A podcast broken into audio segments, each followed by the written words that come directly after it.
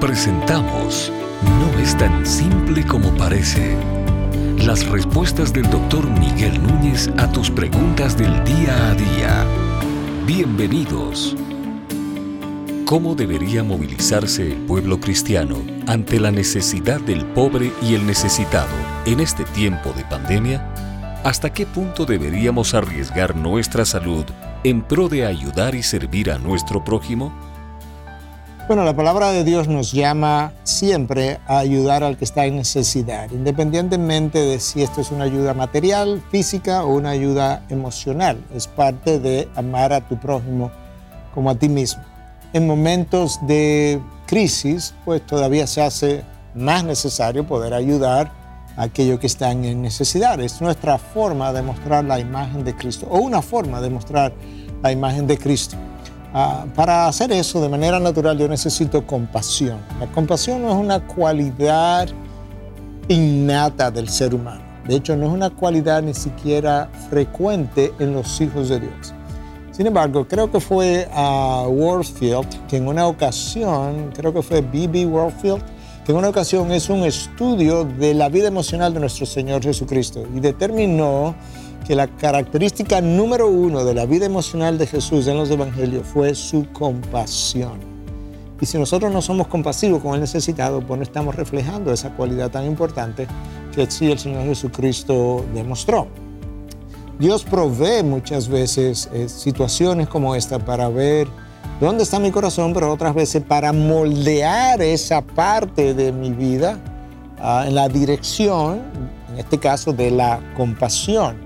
Pues la compasión es algo que prueba mi carácter y cuando no lo prueba desarrolla mi carácter o frecuentemente hace ambas cosas. La palabra, Cristo en un momento dado dice, el que te pida, dale, de manera que él ni siquiera fue como muy quisquilloso a la hora de manifestar nuestra generosidad, de la misma manera que Dios tampoco lo es. Dios hace, hace salir el sol y llover sobre buenos y malos y, y provee muchas cosas por su gracia común, tanto a buenos como a malos porque Dios es generoso, eso es lo que Él es. No es simplemente lo que Él hace, eso es lo que Él es. Ah, Dios no, sabe ser, en, nuestro lenguaje, como decimos, tacaño. no, no lo puede ser porque no sabe cómo hacerlo, por así decirlo. Porque Él es un Dios abundante. Bueno, sus hijos debiéramos reflejar la abundancia de Dios. Entonces, ¿cómo podemos hacerlo? Bueno, tú puedes orar. Yo conozco a alguien que me dijo en días pasados que estaba orando para que Dios trajera a su vida y aumente nombre de alguien o más de uno eh, que Dios entendiera que ella debiera ayudar. Y varios días después me dijo, ah, pastor, Dios trajo, puso en mi mente a fulana y ya yo fui y la ayudé. Bueno, mira, orando incluso por ese alguien que quería ayudar, que muchas veces no estamos ahí. Entonces podemos orar, podemos preguntar, podemos preguntar Quizás los mismos pastores de una iglesia conocen de alguien que esté en necesidad a quien yo pueda ayudar. O puedo preguntar en mi círculo de hermanos más cercanos si ellos están en necesidad, si ellos conocen a alguien que está en necesidad. Y esa necesidad yo pudiera ayudarla a veces en dinero, a veces en alimentos, a veces en medicinas, porque hay diferentes formas de, ayudar.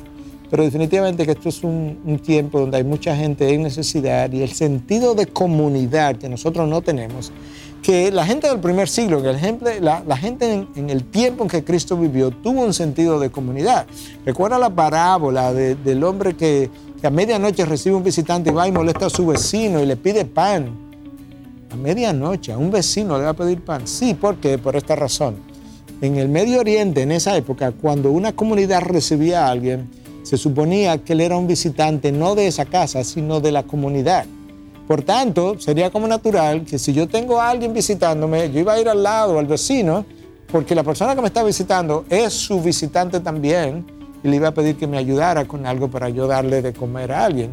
Eso nos da una idea de lo que implica tener un sentido de comunidad y eso nosotros lo necesitamos. Eh, un segundo aspecto que quizás podemos considerar es que, sobre todo en medio de esta pandemia, hay gente que está diciendo, bueno, ¿hasta dónde es responsable que yo arriesgue mi vida por ir a ayudar a alguien, hermano, la realidad es que tú no puedes vivir sin riesgos. Como médico yo he estado en riesgo por no sé cuántos años ahora. Ah, y ahora en medio de esta pandemia, por igual, ahora tú pudieras decir, bueno, pero yo no soy médico. Está bien, no te estoy pidiendo que vaya a ver paciente, que vaya a la clínica, que vaya al hospital, porque no eres médico. Pero vas a ir donde alguien que no está en la clínica, que no está en el hospital, por lo menos eso, está en su casa. Entonces no puedo asumir que él tiene COVID, no puedo asumir que él está enfermo, aún si lo tuviera. Hay formas de cómo tú puedes protegerte. Hay mascarillas, hay, hay distancia que yo puedo guardar. Ah, en el peor de los casos, en el peor, peor de los casos, hay alimentos que yo puedo dejar en una puerta y, con previo conocimiento y la persona luego que tú sales te abre la puerta y recibe el alimento. Cuando hay una voluntad, hay una forma. Eso es algo que yo he aprendido, tanto para el pecado como para hacerlo bien hecho. Cuando hay una voluntad, hay una forma. Y eso es verdad de tu vida y de la mía. nadie escapa a esa, a esa realidad. Entonces, ah, yo quiero animarte a que entiendas que hay riesgos que tomamos en la vida.